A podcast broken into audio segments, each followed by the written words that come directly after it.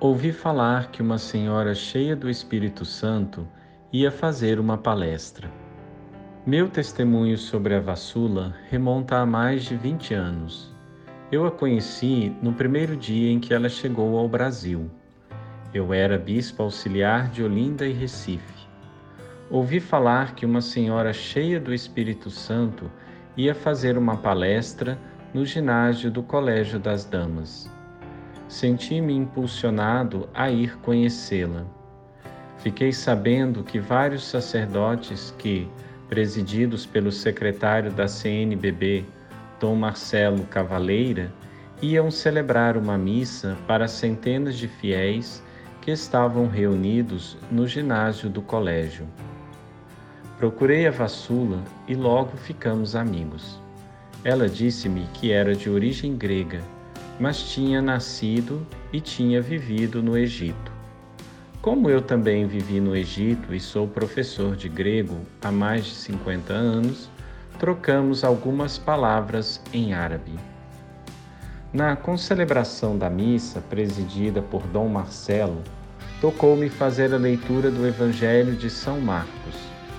Era o capítulo 1, versículos 21 a 28.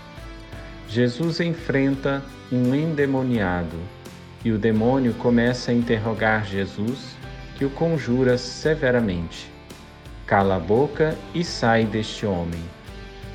Nesse instante, um homem que estava na galeria do ginásio começou a gritar com voz tonitruante: Não saio, não saio.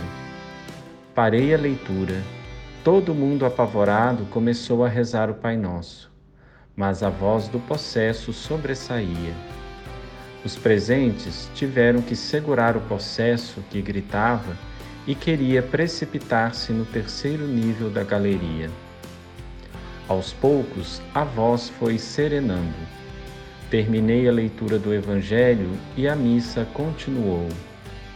No fim da missa, o pobre coitado, completamente consciente e leve, foi ajoelhar-se aos pés de Vassula. Ficou perguntando o que tinha acontecido. Ele não tinha consciência de nada. Pediu então que a Vassula lhe impusesse as mãos e rezasse por ele. Contou que, quando nasceu, seu pai o tinha consagrado a Satanás e sua vida tinha sido um inferno.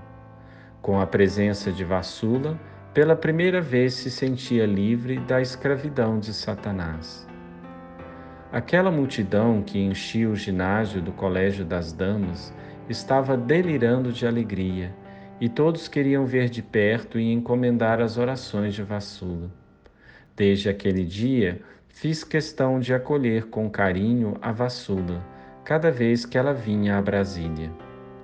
O cardeal Dom José Freire Falcão também leu na íntegra duas vezes todos os escritos de Vassula e afirmou que nunca encontrou neles nenhuma heresia.